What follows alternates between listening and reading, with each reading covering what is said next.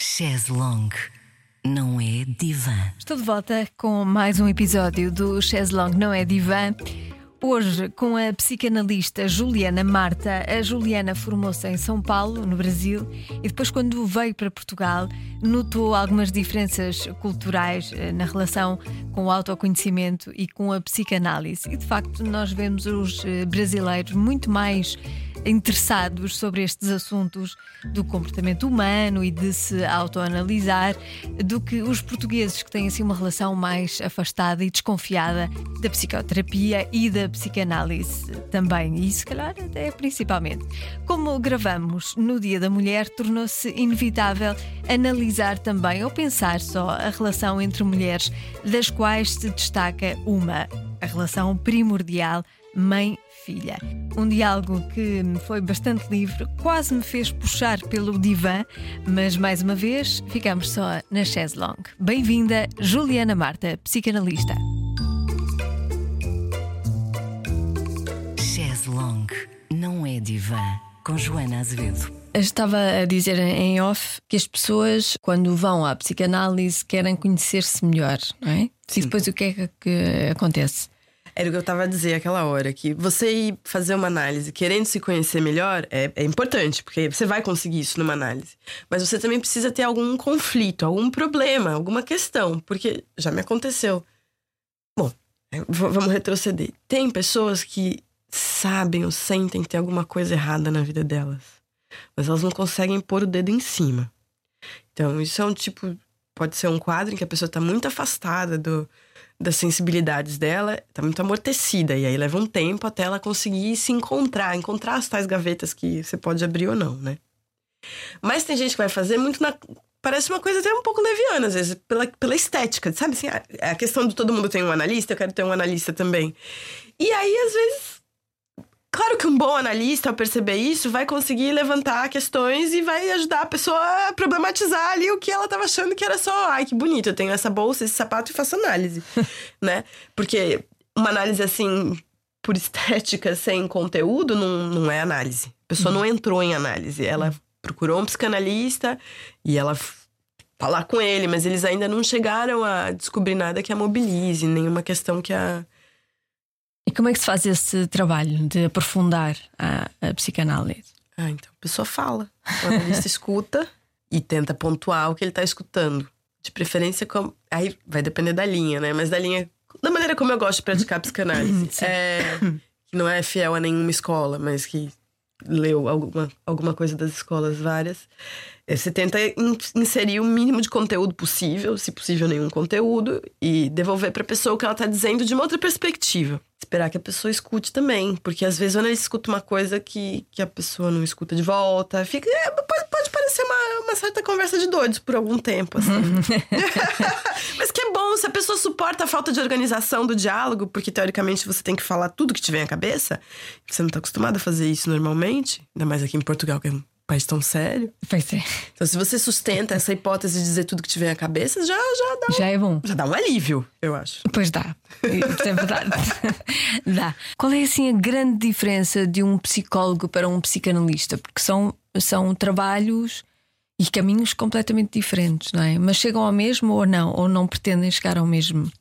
Um psicólogo pode ser psicanalista, um psicólogo pode ter várias especializações, vai seguir várias linhas diferentes. Por exemplo, hoje em dia, já não sei mais hoje, hoje em dia, mas há cinco anos com certeza, a terapia cognitivo-comportamental estava muito em alta, acho que segue em alta. Um psicólogo pode ser cognitivo-comportamental, um psicólogo pode ser psicanalista. Se a pessoa trabalha com psicanálise, não vou dizer que todo mundo vai chegar ao mesmo lado, porque não vai, porque como eu falei, a parceria psicanalítica é importante. Você com parceiros diferentes vai acabar por puxar fios diferentes.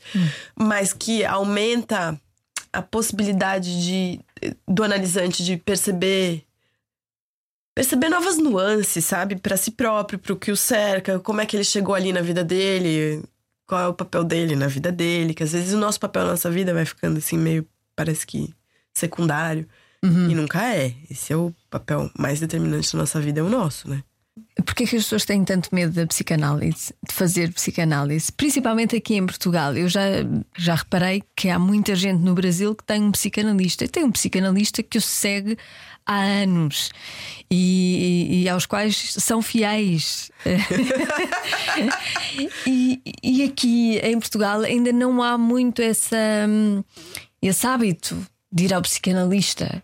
Eh, porque que é esta diferença? Consegue é, então, pensar aí, sobre isso? O que eu vou dizer agora é uma resposta que não é uma resposta psicanalítica, é uma resposta mais das ciências sociais. Assim, Ótimo. Assim, né? Uma coisa bem. antropológica. Sim, eu acho sim. que existe uma questão cultural uhum. muito distinta. Entre os, os, os brasileiros são muito mais atirados a, não posso dizer isso, que os portugueses se atiraram ao mar, né? Mas os, os brasileiros. É, mas os portugueses, se calhar, atiram-se ao mar e os brasileiros a si próprios. É, talvez, talvez seja é? isso. A gente gosta de dar a cara à tapa, né? De, de se testar, de se descobrir. E, e eu acho que o brasileiro não tem muita não tem muito problema em se expor. Uhum, ele até sente que ele tá sendo vivendo mais honestamente quando ele se expõe, uhum. muitas vezes, sim, né? Sim, sim, E não é que o português não sinta isso, é que eu acho que aqui vocês têm um, um cuidado, um com, pudor.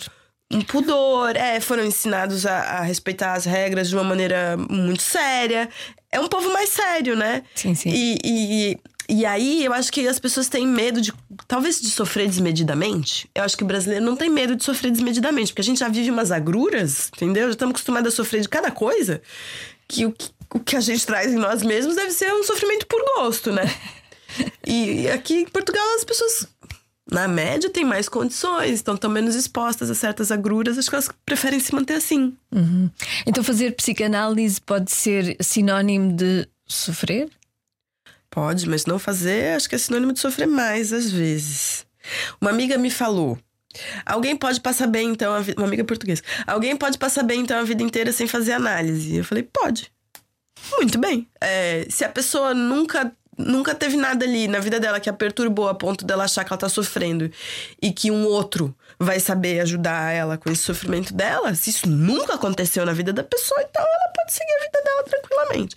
Eu não conheço, eu sei, mas eu trabalho com isso, eu fui atrás da psicanálise, é, é uma paixão. Mas essas né? pessoas vivem o quê? Negação? Elas podem ter um recalque muito bem feito, elas podem estar muito bem adaptadas. Esse é o problema, eu não gosto muito eu, Juliana Pessoa, singular, uhum. né?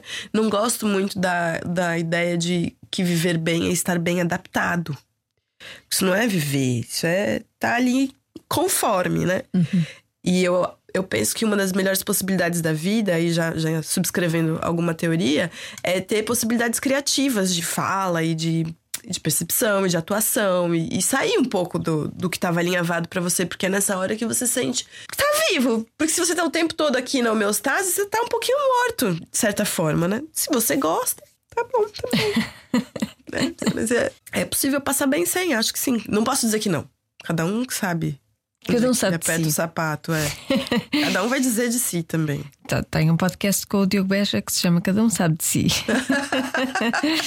Dentro da psicanálise, sei que há várias abordagens, há vários tipos de abordagens. Que abordagens são essas? É, vou dizer, eu estava falando consigo agora há pouco, as duas maiores, pelo menos as que me ocorrem. Bom, maior, é, a maior, é, diria que não é a maior, mas é a primeira é a linha freudiana, é Freud, certo? Sim. Depois Freud, teve explica. uma filha. É, Freud explica, não explica.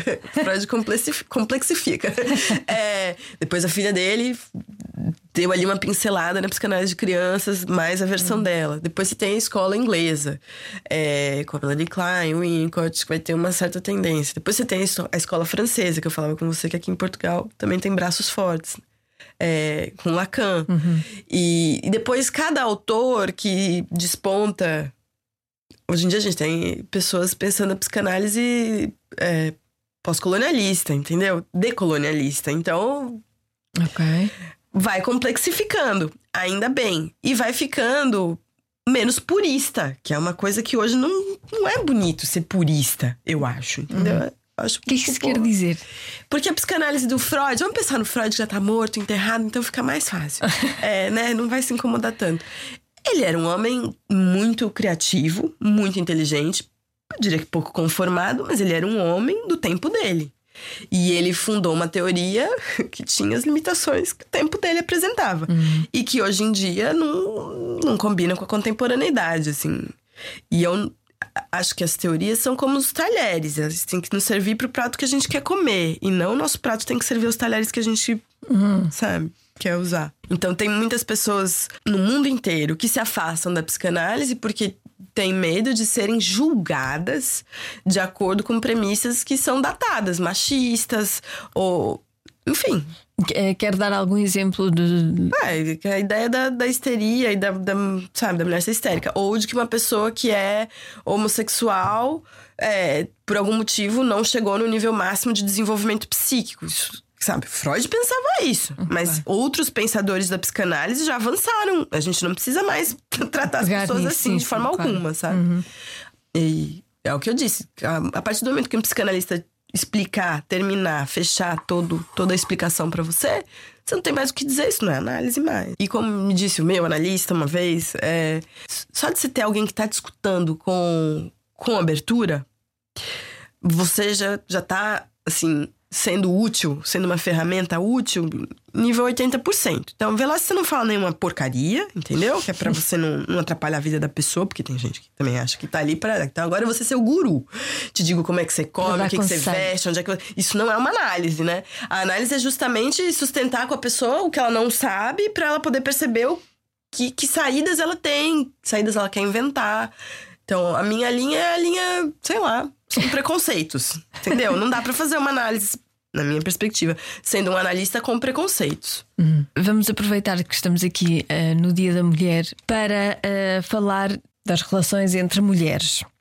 Desde logo a relação mãe-filha, que tem muito que se lhe diga e às vezes tem muitos conflitos que depois passam também para outras mulheres. Há conflitos na relação entre as mulheres. Há a ideia de que, e vou dizer com a palavra mesmo, as mulheres são umas cabras umas para, para as outras. A sociedade diz muito isso. A minha pergunta e a minha reflexão de leiga é: eu acho que isso não é assim. As, as pessoas são cabras umas para as outras. É, faz parte do ser humano, não é? O conflito e, e, a maldade faz parte do ser humano.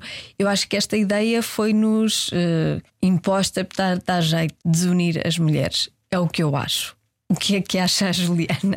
Primeiro, que essa expressão das cabras é uma coisa muito portuguesa. É. E eu fiquei pensando se as cabras de verdade, se os bichinhos, as cabrinhas, se elas são más umas para as outras ou não. Eu nada sei sobre as cabrinhas fora a chanfana e tal. Pois, mas o que eu quero dizer é que são. Uh... Não, eu sei, eu percebi. Sim. São umas. Pronto, umas víboras. Sim. Pronto, talvez a gente dissesse isso. Sim, sim. Né?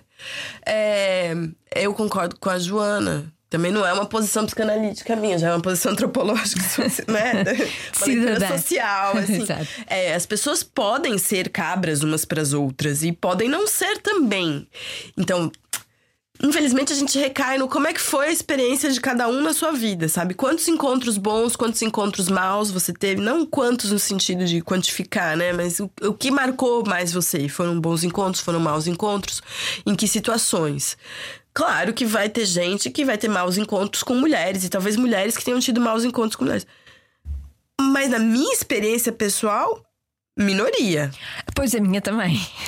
e eu até fiquei a pensar que quando você precisa que alguém cuide de si, em geral, você recorre a uma mulher. Não, você, na média também, né? uhum. né? Não recorre a um homem, porque as mulheres são as cuidadoras sociais. Não é que elas sejam assim porque naturalmente são. Elas são assim porque esse papel social foi atribuído a elas e elas estão a segurar esse papel até agora, uhum. por enquanto.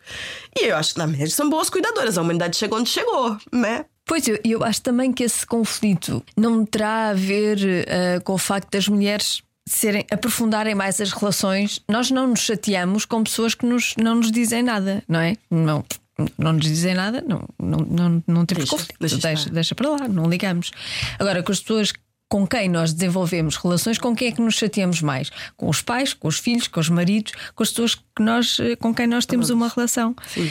E as mulheres, eu acho que têm, porque lhes foi permitido uh, aprofundarem relações. E, portanto, o conflito em qualquer relação existe. Parece existir um consenso de que as mulheres é, trabalham melhor com a palavra do que, que os homens. Também de novo na média, né? Porque depois quem fica famoso em geral é o homem que escreveu A, B, C e D. É, mas e são mais, mais, estão mais em contato com as próprias emoções, né? Sim. E trazem isso à tona.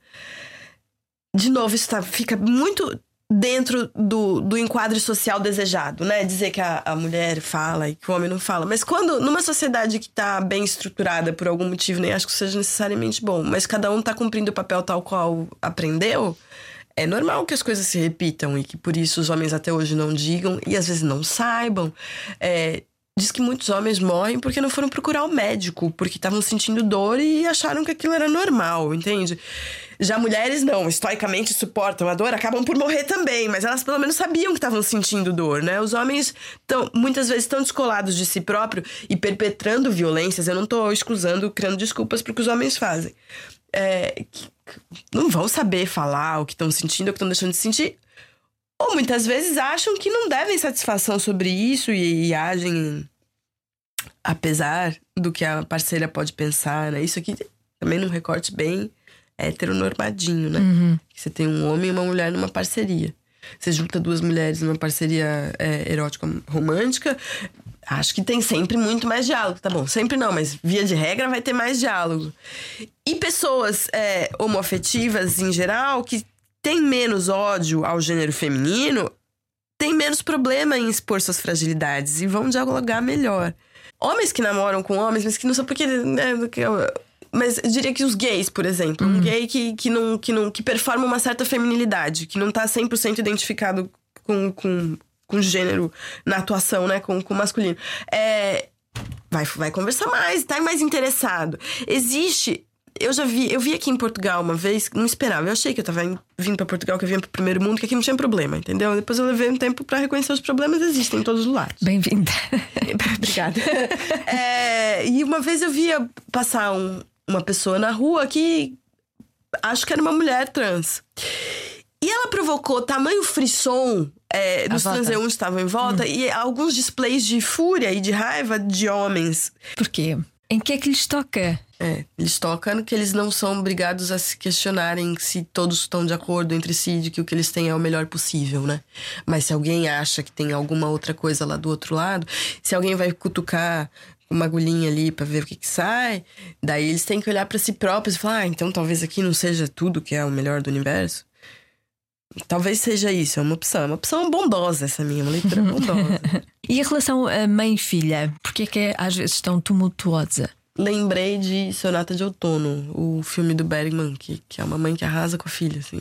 Ou a filha também já estava meio predisposta a ser arrasada. É um pouco complicado, na minha clínica, eu tive mais mães que tinham problemas com as filhas do que filhas que tinham problemas com as mães. Uhum. E por quê? Na minha vida pessoal, as minhas amigas têm às vezes problemas com as mães. Olha, o Freud diria que a filha vai querer ganhar o pai e que elas instauraram ali uma disputa.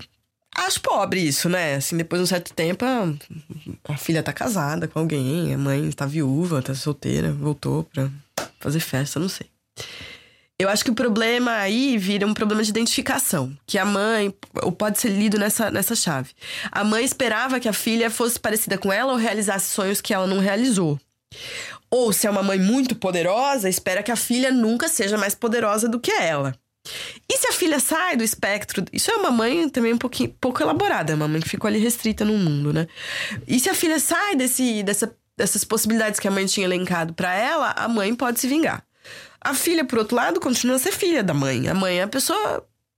Não sempre, né? Mas o cuidador ou a cuidadora, que seja o cuidador principal, é uma figura muito importante na nossa formação psíquica e vai. Como em geral essa pessoa é a mãe, se a sua mãe não está satisfeita com você, é bem possível que, dependendo do seu autoconhecimento aí, isso mexa com você em lugares insuspeitos. Tá instaurado o caos, né?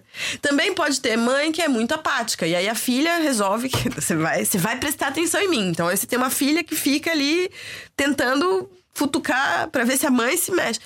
É sempre isso. Agora, falando com você, pensei, a gente amadurece em geral, assim, amadurece ou cresce, ou se, se, se desenvolve positivamente, no sentido de se engrandece, em diálogo. É, e às vezes não precisa nem o diálogo estar tá estabelecido. A tentativa de diálogo já é o que você consegue. Então, pessoas vão tentar falar com a mãe se a mãe é um objeto valioso. E as mães vão tentar falar com os filhos se os filhos são objetos valiosos. Eu tenho visto muitos pais que, aqui não, mas no Brasil, ficam meio deixados de lado, assim. Pais que eu digo, mães. Que os filhos criam família e essas mulheres que dedicaram muito da vida delas a essas crianças, que já não são mais crianças, ficam, perdem interlocução. E a perda de interlocução é sempre, sempre não, mas pode ser uma grande fonte de sofrimento. Se perder com quem. Perceberem que já não tem a importância de- para os filhos. Para as Isso em termos narcísicos, sim, para os filhos homens também, né? Mais ainda, às vezes, até se você é muito clássico, tá fazendo a história muito clássica, nossa, seu filho não te dá mais atenção, acabou. É, mas num outro nível, num- pensa numa pessoa que não tem com quem conversar, ou que vai ficando sem ter com quem conversar, porque as pessoas envelhecem e, e- e algumas pessoas morrem, os amigos vão sumindo, agora com a internet menos mal. Mas você perceber que você não acrescenta mais a vida de ninguém, que ninguém se interessa por te escutar, isso é fonte de sofrimento inenarrável. E eu acho que muitas mães recaem aí também. Sentem isso. Pois, a verdade é que ah, às vezes, como mães ou pais, eh, nós, a partir do momento em que temos filhos, vivemos só em função de. E portanto, quando eles saem, nós ficamos. ah, É o chamado de ninho vazio, não é? O síndrome do ninho vazio. Ficamos. Um ninho que tem duas pessoas ainda é um ninho que não tá completamente vazio. Às vezes o ninho fica só uma pessoa e aí é bem vazio. Mas também eu tive um filho agora ano passado e uma coisa que eu penso sempre é que dizem que o bom analista é aquele que tá pronto pra virar dejeto. Ele é, é aquele que tá disponível pra já não ser mais útil, sabe? É bom que a pessoa uma hora se lance sem, sem a escuta desse analista, né? E eu acho que uma boa mãe, um bom pai também vem com esse conhecimento de que o melhor que pode acontecer pra ele é virar dejeto do filho, mas não, não de si próprio, né? E os pais de algumas gerações até aqui, ou sei lá quem, não sei quem é que já pensou nisso. Eu não acho que os pais estão pensando nisso muitas vezes. Eles acham que, sei lá, vão virar grandes patriarcas e matriarcas, não sei, e vão todos pra fazenda e comer em volta da mesa pra sempre.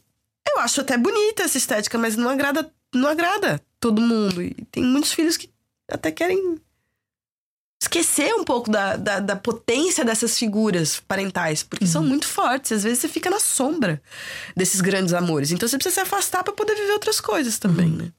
E isso é saudável, então, afastar-se, apesar de causar sofrimento. É saudável você descobrir qual é o seu desejo. Se, se é se afastar, se é se aproximar, se é ficar ali no, no afasta, aproxima com alguma. E depois ver se você pode fazer assim como você deseja, ou se até você prefere nem fazer o que você deseja. Mas o importante é você tomar conhecimento. Sabe assim? Afinal, eu odeio a minha mãe. É isso. Ou eu amo a minha mãe de paixão e eu não vou me mudar de cidade porque eu quero estar na cidade que a minha mãe mora. Tá. Ou podemos amar a mãe e mudar de cidade Ou eu na amo mesma. tanto a minha mãe que eu preciso me mudar exatamente pra China, assim, pra saber que eu tô num fuso horário tal que a gente não vai conseguir nem falar ao telefone. Porque quando eu falo com a minha mãe, eu fico muito tomada desse. Uma vez um pai de um amigo falou: Ah, eu tinha uma namorada, mas eu amava tanto ela que eu sabia que a gente tinha que terminar. Entendeu? Eu não entendi nada. Na época eu tinha 18 anos, fiquei olhando aquilo. Hoje já faz mais sentido pra mim. E, Qual é o sentido que faz isso? quando uma paixão é muito avassaladora, ela pode te destruir demais subjetivamente. É que eu ainda sou uma romântica, né? Mas já na contemporaneidade isso não tá muito na moda. Então eu percebo que as pessoas queiram salvar alguma singularidade ali e não queiram se anular completamente. Tá bom. Então vai lá, se salva. Ele se salvou, ou em certa medida. Ou não, não sei. A vida dele foi essa. Ele fez de acordo com o que ele pensou. O desejo dele era morrer nos braços daquela mulher, mas ele resolveu se salvar de alguma forma. Ele foi lá e se salvou. Ou não. E isso acontece também às vezes na relação de pais e filhos. Os, os pais amam tanto que anulam, acabam por anular a, a- a individualidade e a subjetividade dos filhos. Ah, os pais anularem a subjetividade dos filhos. Com certeza. Ainda mais aí a gente volta para pedagogias, para pensar o que que você acha que, que é uma criança. Você escuta o que seu filho fala? Você respeita o que seu filho fala? E, em geral, essa é uma relação muito tensionada, porque, a depender da sua classe social, você tá você para cuidar do seu filho, talvez seu esposo, esposa, né? A pessoa que divide aquela tutela com você. As pessoas estão sobrecarregadas, estão cansadas. Então, e tem uma criança de 2, 3, 4, 5 anos, ou um adolescente, a dizer coisas que você tá cansado, sabe? Mas é uma pessoa. Você reconhece essa autonomia ali ou não? Também, às vezes, fomos ensinados que criança não, não tem espaço de fala Não tem, sim. Na minha perspectiva, isso é muito atrasado já. Por outro lado, eu sei que é cansativo você ficar escutando tudo e depois tentar. Mas isso depois, essa relação que se estabelece, Vai depois tentar. pode ter consequências eh, na vida adulta de afastamento. É. Às vezes, pior do que afastamento, honestamente, eu penso assim: pior do que o afastamento é a pessoa que foi tão esmagada, Esmagada. subjetivamente que ela fica na sombra dessa outra criatura muito gigante, sabe? Uma pessoa que seja muito calada, que não. que nada. Fica, desaparece ali. Isso é, eu acho que é ainda mais triste. Porque quando alguém fala, ai, quer saber? Você foi um péssimo pai ou mãe, vou embora, ó lá, virou dejeto. Que é massa. Entendeu? É bom. Não é gostoso, mas é, é a melhor saída, assim. Alguma autonomia. E aí, o pai e a mãe vão sofrer ou não vão sofrer, mas vão ter a hipótese.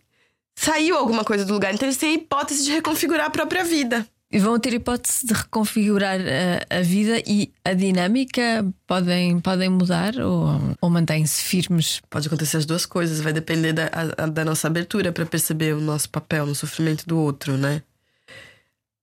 Então, uma pessoa que tá muito convicta, que não consegue. Porque cada vez que você. Imagina, você construiu um, um- um muro lá com um bocado de tijolos. Na hora de você. Aí, por algum motivo, você quer tirar os tijolos. Eu recomendo que você comece a tirar os de cima primeiro. Se você começar a tirar os de baixo, além do esforço muito grande, pode cair tudo em cima de você. Então, uma pessoa que já viveu muito e tem as ideias muito hum, firmes ali, pra essa pessoa É difícil duvidar de desconstruir, si né? própria, ela vai ter que eh, reler tudo que ela fez na vida dela e talvez perceber que ela tenha feito muita coisa de uma forma que. O, que- o bom aí é você pensar, uma coisa que um analista também me falou uma vez, que é a gente só faz o que a gente pode fazer. Então você fez o melhor que você podia com os instrumentos que você tinha. A partir de agora, você descobriu algo novo, descobriu uma nova perspectiva, não vai jogar sua vida toda fora pra trás, porque se você não tivesse vivido tudo aquilo, você não tinha descoberto o que você descobriu hoje, entendeu? Não se julgue retroativamente. Se possível, porque acontece muito. Tente, a partir de agora, ver o que dá pra fazer diferente. Às vezes pedir desculpas. Olha, eu valorizo. Pedir desculpas é uma coisa que não resolve, mas pelo menos fica marcado aqui que eu reconheço a sua dor e eu sinto muito seu difícil sofrer, sabe? Talvez desculpas não, mas eu sinto muito, é bom. Sua dor me toca e eu sinto muito. Uhum. Eu acho que é o caminho mais viável. Em em relação às mulheres, já que Nós, nós, nós. nós, nós, as mulheres, o que é que lhe apetecia dizer às mulheres no, no dia de hoje? Não, eu diria pra mulheres é, e pra qualquer pessoa que se identifique com o gênero feminino. Todos bem-vindos. Não, não, vamos, não vamos achatar ninguém. E se não estiver feliz hoje, não é feliz dia. É, o- acho que o- a data de hoje é importante porque ela é, é um marco histórico de eventos importantes para os direitos femininos, sabe? Então ela tem que ser lembrada nessa medida, como uma data revolucionária, em que as mulheres ainda estão, assim, em busca daquela metade que é a metade justa. Sigamos! Uma hora a gente chega lá, porque a gente é um pouquinho mais que a metade. Não podemos é deixar que volte para trás. Jamais. Não tem, não tem retrocesso. É daqui pra frente. A gente segura o mundo entre as pernas, entendeu? É... Obrigada, Ah, eu que Juliana. agradeço, é um prazer. gente. Também foi um prazer e espero que os portugueses se abram mais à psicanálise. Espero que eu não tenha chocado. Chocar também é bom, não é? É. Faz pensar. Tá tudo bem, gente. Quem, quem discorda, é, discordar é bom discordar também. é não bom tem também. problema. Eu posso estar errada. Obrigada, Juliana.